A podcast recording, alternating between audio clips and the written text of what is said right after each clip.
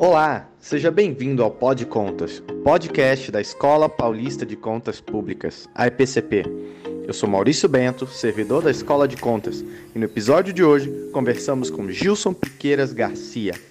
O Gilson é doutor em Ciência e Tecnologia pela Unesp e coordenador da Escola de Gestão e Contas do Tribunal de Contas do município de São Paulo. Nesse episódio, conversamos sobre o seu artigo Saúde, Tribunais de Contas e Jurimetria, um estudo sobre os acordos do Tribunal de Contas da União, publicado na última edição da revista Cadernos da Escola Paulista de Contas Públicas. Mas antes de começarmos, gostaria de convidá-los para acompanhar mais de perto o trabalho da escola pelo Instagram e pelo YouTube, onde publicamos eventos sobre gestão pública, finanças públicas, prestação de contas e outros temas relevantes. Links na descrição. Sejam bem-vindos a mais um Pod Contas, o podcast da Escola Paulista de Contas Públicas, a EPCP. No episódio de hoje, nós trazemos Gilson Piqueiras Garcia. O Gilson é autor do artigo Saúde, Tribunais de Contas e Jurimetria, um estudo sobre os acórdãos do Tribunal de Contas da União para a revista Cadernos da Escola Paulista de Contas Públicas, para a última edição dessa nossa revista. O Gilson também é engenheiro, é mestre e mestre em Ciência e Tecnologia pela USP, doutor em Ciência e Tecnologia pela Unesp, auditor de controle externo do Tribunal de, de Contas do município de São Paulo e coordenador da Escola de Gestão e Contas do TCM-SP. Gilson, sejam bem-vindos aí e muito obrigado por topar com, conversar conosco de novo, né? Porque você já conversou conosco ano passado sobre jurimetria é, é no TCM, aí, TCM de São Paulo. E agora também vamos conversar sobre um estudo de caso aí, sobre o seu artigo analisando o TCU também. Então, muito obrigado aí por topar conversar conosco, Gilson. Bom, Maurício, é, é, eu que agradeço né, o convite para estar mais uma vez aqui nessa iniciativa inovadora né, de gravar podcast sobre artigos do controle externo publicados na revista Cadernos, né?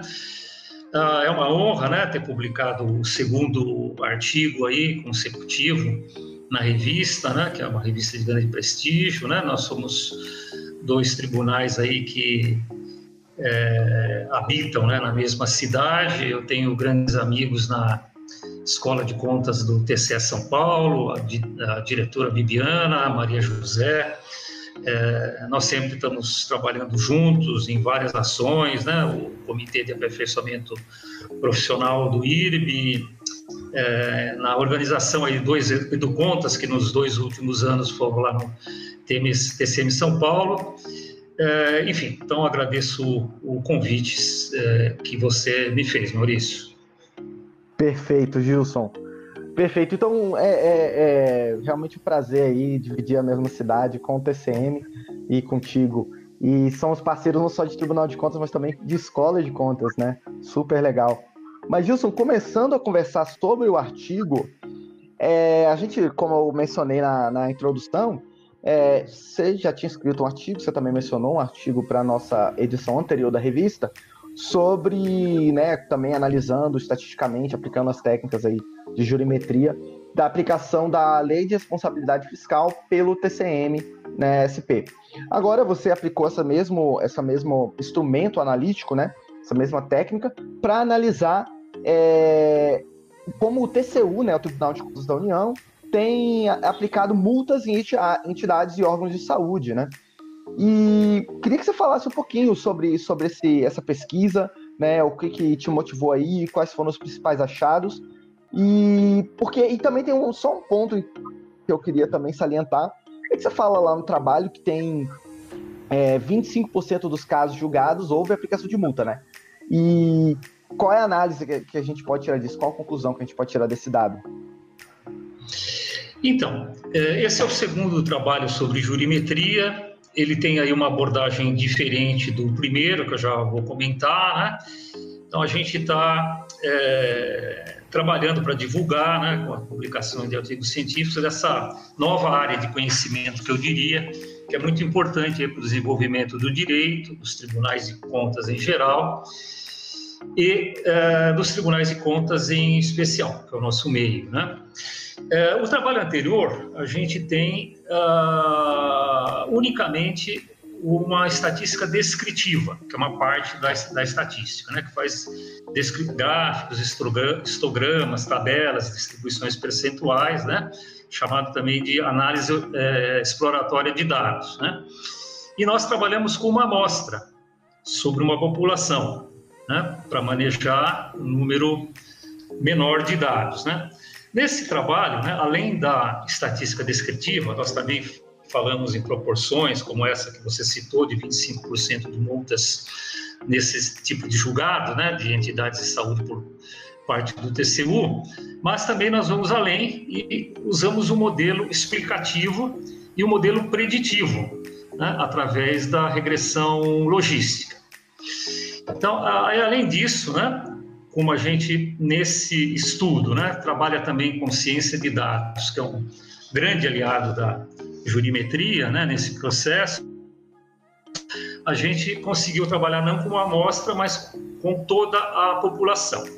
Né? Então, você perguntou do significado desse achado, 25%. Né? Então, vamos pensar como tem sido, né, há décadas, eu diria, né, a abordagem tradicional da jurisprudência nos eh, estudos de direito. Né? A jurisprudência tem sido tratada né, é, com o autor né, pensando, às vezes um caso, às vezes poucos casos, dentro de todo o universo de julgados, né? É, poucos casos, né? Às vezes, quando, é, como operador de direito, ele está trabalhando para um cliente, um caso no sentido de defender a, a tese, né? Que ele é, defender a tese do cliente, né? Ou mesmo num artigo acadêmico, né? até com uma certa neutralidade, pensar um ou poucos casos numa ou noutra direção, né? Ah, eu pergunto, né, qual que é a relevância disso, né? Às vezes esses casos são exceções pouco representativas do todo, né? E daí a importância da jurimetria, né? Então esse caso, né, analisou os julgados de do TCU, né, eh, as multas aplicadas em processos aí de entidades de saúde para toda a população de julgados, né? Isso envolve cerca de 4 mil julgados, né? E, enfim, os, os processos aí abrangeram 25 anos de abertura de processos e 20 anos de acórdão, né? Então, esse número 25%, por si só, eu diria, ele é importante, né? Porque ele representa a tendência de toda uma população de julgados e não de um ou outro caso pensado, né, dentro de todo esse universo, que dificilmente teria essa representatividade, né? Por outro lado, é importante também os eh, estudos de geometria nos tribunais de contas ainda estão iniciando, né? Mas eu mesmo publiquei recentemente, entre dezembro e janeiro, é, outros três é, artigos, né, com diferentes tipos de processo. É, de denúncias e representações é, de vários tipos, né, para suspensão de licitações, é, em situações de emergência, né?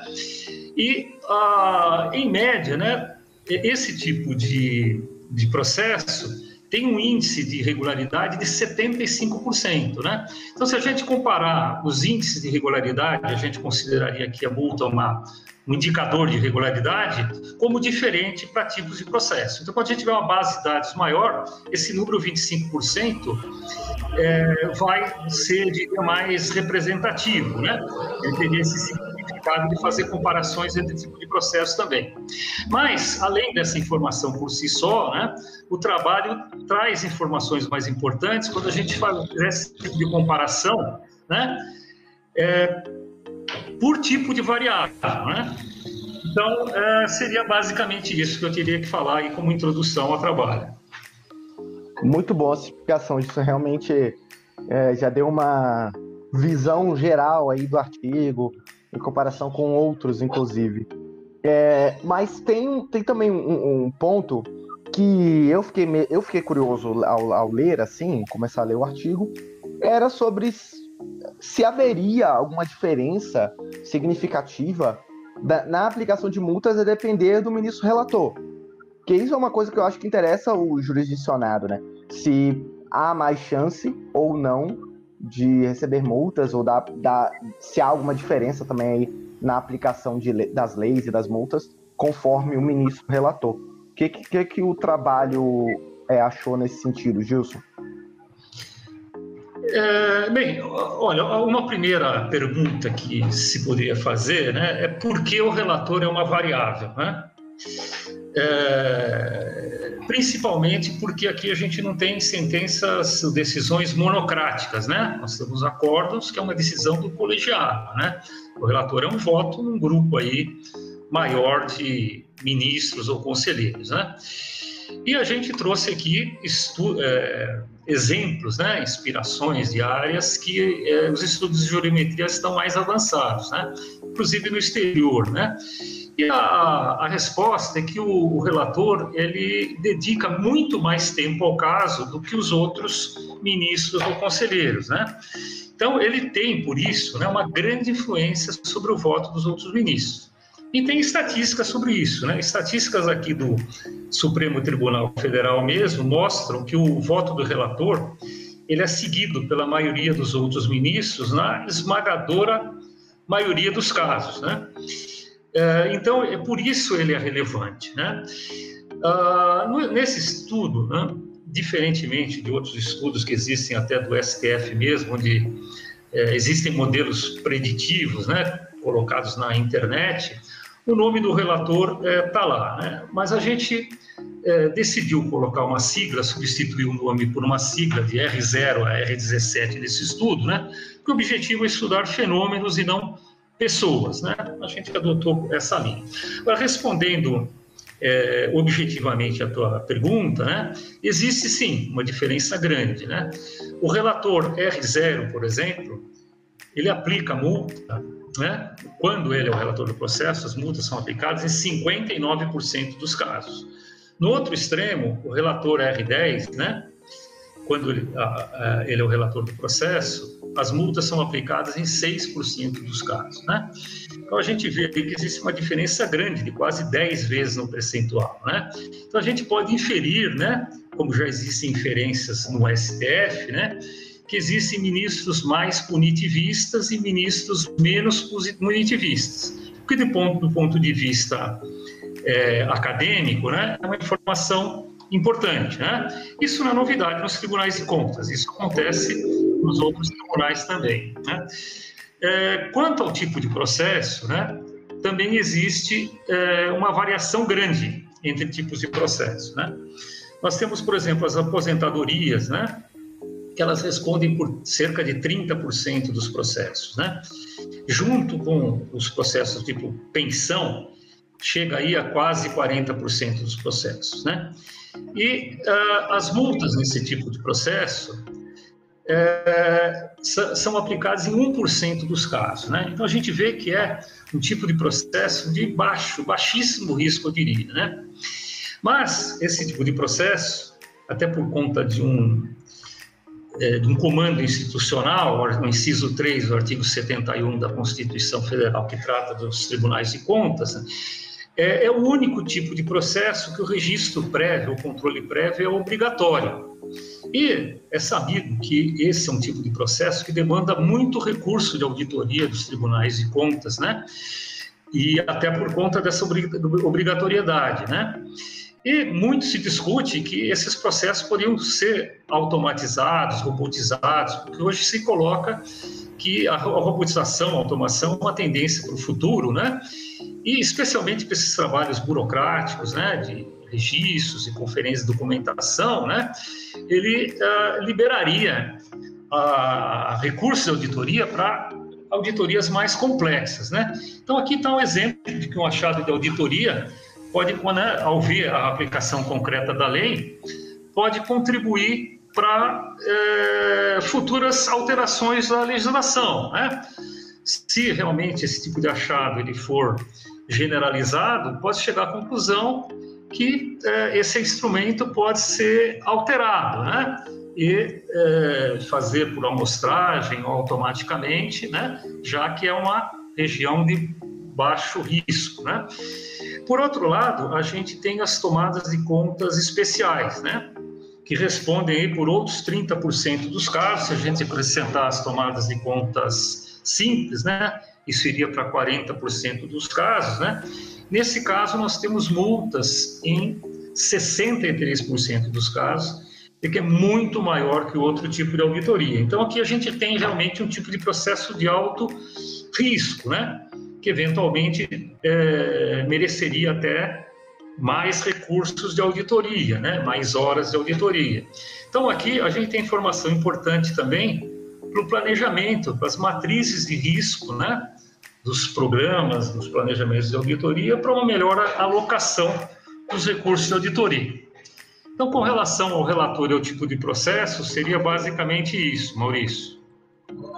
Perfeito, acho interessante, Gilson, é, pontuar um pouco disso, mostrar um pouco, um, um pouco do, sobre o processo, é, a, processo qual, como anda o processo né, dentro de um tribunal de contas, como funcionam as decisões colegiadas, etc., para até garantir é, maior efetividade, maior segurança jurídica, etc. Mas sobre. É, é, você falou muito bem aí sobre as diferenças de, de processo, de tipo, né? Tomada de contas especiais ou não, outros tipos, e que geram, acabam gerando diferentes resultados, né? Em termos de multa. Mas também há alguma diferença no que se refere ao tipo é, da instituição, tipo de entidade que está tá no processo, por exemplo, é, se é uma entidade que é parte da administração direta, ou se é parte da administração direta, ou se é setor privado, né? Isso, isso afeta aí a probabilidade da, da sanção, da aplicação de multa? Olha, a resposta é, sim, afeta, né? E você pode perguntar por quê, como que afeta. Né? E a explicação, a gente vai ver aqui mais para frente, né? Está é, na distribuição por tipo de processo, né? Ah, não, é, no estudo não entram, é, não entra o setor privado, né? Nós temos só entidades do setor público, nós temos uma entidade da administração direta que é a, a Funasa, né? A Fundação Nacional da Saúde, né? Todos sabem que as fundações fazem parte da administração direta, né? E os outros o Ministério da Saúde, o Fundo Nacional de Saúde e as secretarias municipais estaduais de saúde fazem parte da administração direta. Né? Uh, então, quanto à, à, probabilidade de sanção, né, a gente tem que, no Ministério da Saúde, é, a, a, o percentual de multas é 8%, bem abaixo da média. Né? pode se perguntar por quê. A resposta é que 68% desses processos são processos de aposentadoria e pensão, que, como a gente viu, tem 1% só de percentual de aplicação de multa. E as tomadas de conta especiais diretas para o Ministério da Saúde respondem só por 6% do processo. Então, a, a, maioria dos processos aqui no Ministério da Saúde são funcionários é, é, ou pensionistas do Ministério da, da, da, Saúde, né, se aposentam, né? Então, como a gente viu, é um tipo de processo de baixo risco. Daí a explicação, né? Por outro lado, uhum. também tem o Fundo Nacional de Saúde, né, que já tem um percentual bem maior, 65%. Aí a gente vai perguntar por quê. O Fundo Nacional de Saúde não tem nenhum processo, 0% de processo de aposentadoria e pensão. Né? É, por outro lado, né, o, as tomadas de conta especial são 80%, né? porque é, o Fundo Nacional de Saúde, ele é gestor dos recursos do SUS, né? Então, além dos recursos que são usados pela própria administração federal, tem transferências para estados e municípios, né? E, uh, sabe-se, né, que existe muita irregularidade no uso desses recursos, né? E o Fundo Nacional de Saúde ele entra como responsável solidário pelos recursos transferidos, né? Quando ele, inclusive, não abre a tomada de conta especial, o TCU abre e, enquanto a conta não tiver sido considerada regular, o Fundo Nacional de Saúde fica como responsável solidário por esses recursos transferidos, além dos recursos que são usados diretamente pela administração federal. Né? Então, os tomadas de conta especial são abertos só quando existe omissão no dever de prestar contas ou é constatada alguma, é, é, alguma irregularidade então é uma zona de alto risco, né? daí o alto percentual. A Fundação Nacional de Saúde, a FUNASA, ela já tem um percentual intermediário, eu diria, de 36%. E por quê? De novo, o tipo de processo. Aqui, 47% é de aposentadoria e pensão e 53% de tomadas de conta especial. Então, mais ou menos aí um meio a meio, né? Então, a gente, por isso, também tem uma, uma probabilidade, né, um percentual intermediário aí, mais próximo da média geral. Temos também as secretarias estaduais e municipais de saúde, né? Que tem um percentual de regularidade, né? Percentual de multa de 31%. E a explicação também está nos processos, né? Porque tem 0% de processo de aposentadorias e pensões, porque é, os funcionários da secretaria se aposentam pelos estados e os municípios, né? E 41% de tomadas de contas especiais, né? Que aí, como a gente viu, são processos com alto índice de multa, né? Então, por isso, tem esse percentual intermediário. Secretarias estaduais e municipais de saúde também são responsáveis pelas contas de transferências do SUS, né? e aí respondem solidariamente ao Fundo Nacional de Saúde. Então, basicamente, com relação ao tipo de identidade, seria isso, Maurício. Então, perfeito. É, realmente, eu só acho que é, nesse momento acho que já ficou claro para o ouvinte aí, para o nosso quem nossa, nos, nos, está acompanhando, que realmente um processo de, de aposentadoria e pensão realmente é de muito baixo risco ainda mais comparado a um, projeto, a um processo de tomada de contas especiais, né? Que é, o, é outra ponta, né? Realmente é de muito maior risco. Então, faz total sentido é, analisar é, qual tipo de processo que aquela organização tem ou é, com, é, qual o peso de, de, cada tipo de processo em cada organização. Então, achei ótimo aí essa, essa análise. E, e, mas continuando, tem outro, outra questão que lendo o artigo também é, parece bastante importante, que é a atuação do Ministério Público de Contas, né? Porque o Ministério Público de Contas ele atua ali, acaba pressionando algumas vezes em alguma direção, a depender do, do processo. Né? A gente sabe que, que pelo próprio regimento aí interno do TCU, o Ministério Público de Contas acaba é, sendo obrigado a, a participar de alguns tipos de processo e outros já, já não. Então, Queria que você falasse um pouco sobre isso. É, a atuação do MPC é, influencia também essa questão da, das sanções, a maior ou menor aplicação de sanções? Então, a resposta é sim, afeta, né? Como era de se esperar, né? Quando o Ministério Público de Contas atua, né? O percentual de multas é 27%. Quando não atua, é 20%, né? São valores aí em torno da média de 25%, né? É, então a gente vê aí que é, aumenta cerca de 35% a probabilidade de multa, né, o percentual de multas quando o Ministério Público de Contas atua. Então aqui cabe uma observação importante que você já mencionou, né, é que a lei orgânica do TCU, ela obriga o Ministério Público de Contas atuar em todos os processos de aposentadoria, pensão, tomadas de conta e tomadas de contas especiais. E nos outros tipos de processo, não. Então, o nosso achado né, foi que realmente a, o Ministério Público de Contas, como era de se esperar, atua na totalidade desses processos. Né? E nos outros processos, até como consequência disso, né, por ter um número limitado aí de, de horas, uma capacidade limitada, ele mais não atua que atua, né? Então, aqui é um novo achado, né? Que uh, um dos importâncias da jurimetria é fornecer feedback para revisões, né? Tanto do, da atuação dos, do, do tribunais, dos tribunais de contas como da legislação, né? Então, é, para uma revisão da lei orgânica do TCU, também talvez fosse o caso, né, de desobrigar o MPC de atuar em todos os casos de aposentadorias e pensões, né? Liberando o Ministério Público de Contas para trabalhar em zonas de maior risco novamente. Né?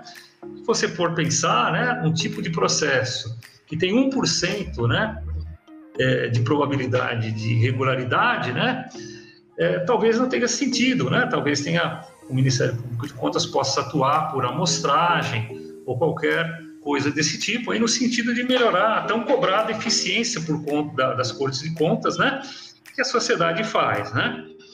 Uh, eu acho importante também pontuar duas outras coisas da, da, da análise observatória, exploratória de dados, né, da estatística descritiva, que é uma, uh, uma sobre a, a, variável ano do julgado. Né, a gente tem observado que a proporção de multas, né, que os dados mostram, os histogramas mostram que a proporção de multas aumentou a partir de 2015, né? É, e, quer dizer, isso é um indicador que o TCU ficou mais punitivista, né? Isso também é um resultado esperado, né? Porque a partir de 2015 a gente teve um crescimento da Operação Lava Jato, da discussão sobre corrupção no Brasil e muita mídia. Isso provavelmente exerceu uma pressão sobre os órgãos de controle no sentido de ficarem mais punitivistas, né? Mas um dado que a gente poderia intuir, né? Agora ele está colocado numericamente. Né? Outra, outra, outro dado importante é quanto à distribuição de durações. Né? A gente observa que a proporção de multas aumenta com a duração de processo. Né? Então, resumindo, né, o TCU seria mais rápido para inocentar e mais demorado para punir. Uma primeira conclusão rápida. Né? Isso certamente, né, por conta também dos recursos, né? Que acontecem aí em maior quantidade quando uh, existe a punição. Né? Então, é, é, com relação a essas questões, era isso que eu tinha a observar, Maurício. Perfeito, realmente é, é, concordo muito aí com isso que você disse, Gilson. Realmente a atuação do MPC é esperado que aumente aí um pouco a questão da, da, das sanções e assim bem como é, é, o foco né, que se teve na de Operação Lava Jato e também do país como um todo em evitar corrupção, em né, assim olhar mais minuciosamente para tudo, né? Então realmente faz sentido é, essa análise. É, e então eu queria então entrar num último ponto disso que eu acho que é também uma, um ponto super importante do artigo, talvez até o ponto assim mais talvez até mais importante, né, que seja a questão do modelo preditivo, né, que você já mencionou rapidamente, mas justamente eu queria que você entrasse um pouco mais fundo nessa questão agora. Eu achei super super interessante, né, essa essa tentativa até mais ousada de querer é, modelar como que como que funciona o TCU, né, nesse nesse ponto da aplicação de multas. E então você fez justamente isso, um modelo preditivo. Então, por favor, Gilson, você poderia falar um pouquinho para nós aí sobre esse modelo? E quais são os resultados dele? Bom, então, essa é a novidade é, desse artigo em relação ao artigo anterior, que só usa a estatística descritiva, né? Então, até agora o que a gente fez foi descrever dados, né? Ah, esse é, modelo explicativo, eu diria, né? Essa é, lado explicativo da jurimetria, né?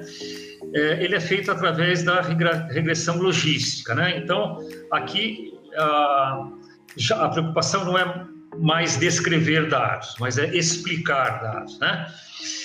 É, Para isso, né?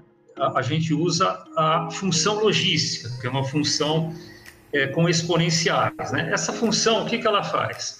Ela calcula a probabilidade de multa para um dado conjunto de variáveis, dado relator, dado tipo de processo, dada entidade, dado ano do processo, né? É, como é que funciona, né? A variável resposta, né, chamada variável dependente, é uma variável qualitativa binária. Então, é aplicação ou não de multa. Se não aplicou multa, é zero. Se aplicou multa, é um. Né? E essa variável resposta, né, ela é função de várias variáveis independentes, explicativas ou preditoras, né, que podem ser quantitativas, como o nosso modelo ano ou a duração, ou qualitativas, também chamadas de DANI, como, por exemplo, relator, tipo de processo, entidade, atuação do MPC, que a gente já conversou nas descrições, né? Então, aqui a gente tem uma regressão logística múltipla, né? Onde temos diversas variáveis explicativas. Tem também a regressão logística simples, que a gente tem apenas uma. Mas aqui, né, como foi descrito, nós temos diversas é, variáveis. Pergunta que se faz é: a gente poderia usar a regressão linear, que é mais conhecida, mais simples? A resposta é que poderia. E aí vem uma nova pergunta: né? por que, que a gente não usa a regressão linear? Né? Porque a regressão linear ela pode dar um resultado maior que um ou menor que zero, um resultado negativo. Isso não tem sentido lógico, né? Porque não tem é, sentido, né? Uma probabilidade maior que 100% de aplicação de multa. E também não tem sentido uma probabilidade menor que 0% ou negativa de aplicação de multa, né? Então, a regressão logística faz com que o intervalo, né? de respostas, né, de probabilidades, fique entre 0 e 100%. Né?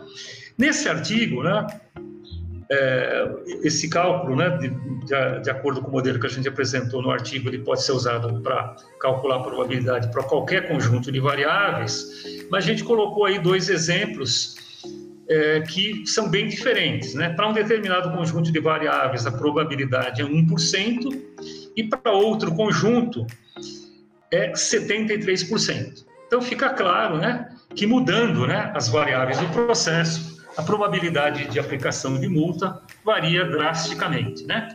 E a gente construiu, por fim, algo que é mais comum na, no direito comercial, no direito privado, os escritórios de as bancas, né, os escritórios da advocacia usam muito para previsões, né, para para eh, orientar os clientes no sentido de fazer acordo, que são as, o modelo preventivo, as, as, as predições, né?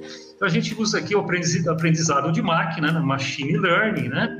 Então a gente ensina a máquina a prever o resultado é, se vai é, da decisão, né? Se vai ter aplicação multa ou não, né? É, em função de um algoritmo, né, baseado na regressão logística, naquele mesmo que calculou as probabilidades 0 a 100%. Então a gente determina para a máquina né, que se a probabilidade for maior que 50%, vai haver multa.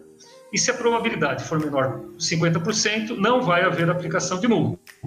E daí a gente roda o programa né, para todos o conjunto de dados e aí compara as predições verdadeiras, as predições falsas com a realidade do que efetivamente ocorreu.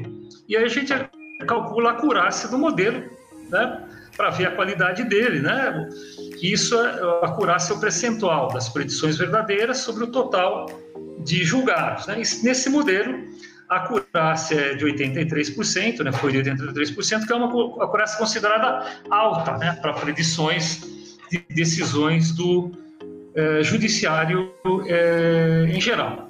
Então, em resumo, né, o modelo que a gente construiu para fazer explicações e predições é esse, Maurício. Perfeito. Então, Gilson, realmente o artigo é bem técnico, assim. Eu diria que de todos os artigos aí da, da nossa última edição da revista, um dos mais técnicos, um dos que mais tenta é, é, ousar, né? Porque justamente, como você falou algumas vezes aí já, é, você descrever, não é que seja fácil, mas você prever me parece mais difícil, mais ousado e realmente é uma, um passo para frente aí na, no uso da jurimetria e do tudo das decisões, da jurisprudência é, dos tribunais de contas. Então, Gilson, eu queria te agradecer por esse papo, foi muito legal, o artigo está muito legal. É, claro, já recomendo para todos, porque eu acho que teve muitos dados, muitos dados. É uma conversa até um pouco mais densa também, assim como o artigo que o normal. Então, vou falar para todo mundo pegar o artigo no, no link que a gente está deixando na descrição, dar uma olhadinha, se ficar qualquer dúvida, e claro, pode mandar e-mail aí para nós. Fiquem à vontade. Então, Gilson, agradeço muito. Obrigado por mais esse papo conosco. Maurício, eu que agradeço mais uma vez. Como eu disse, é um, sempre um grande prazer estar aqui, conversando aí com vocês do TCA São Paulo. E também a gente está, vamos dizer, nessa nesse projeto né, de divulgar a juriometria que a gente considera muito importante aí para o aperfeiçoamento do sistema Tribunais de Contas de uma forma geral. Muito obrigado, Maurício.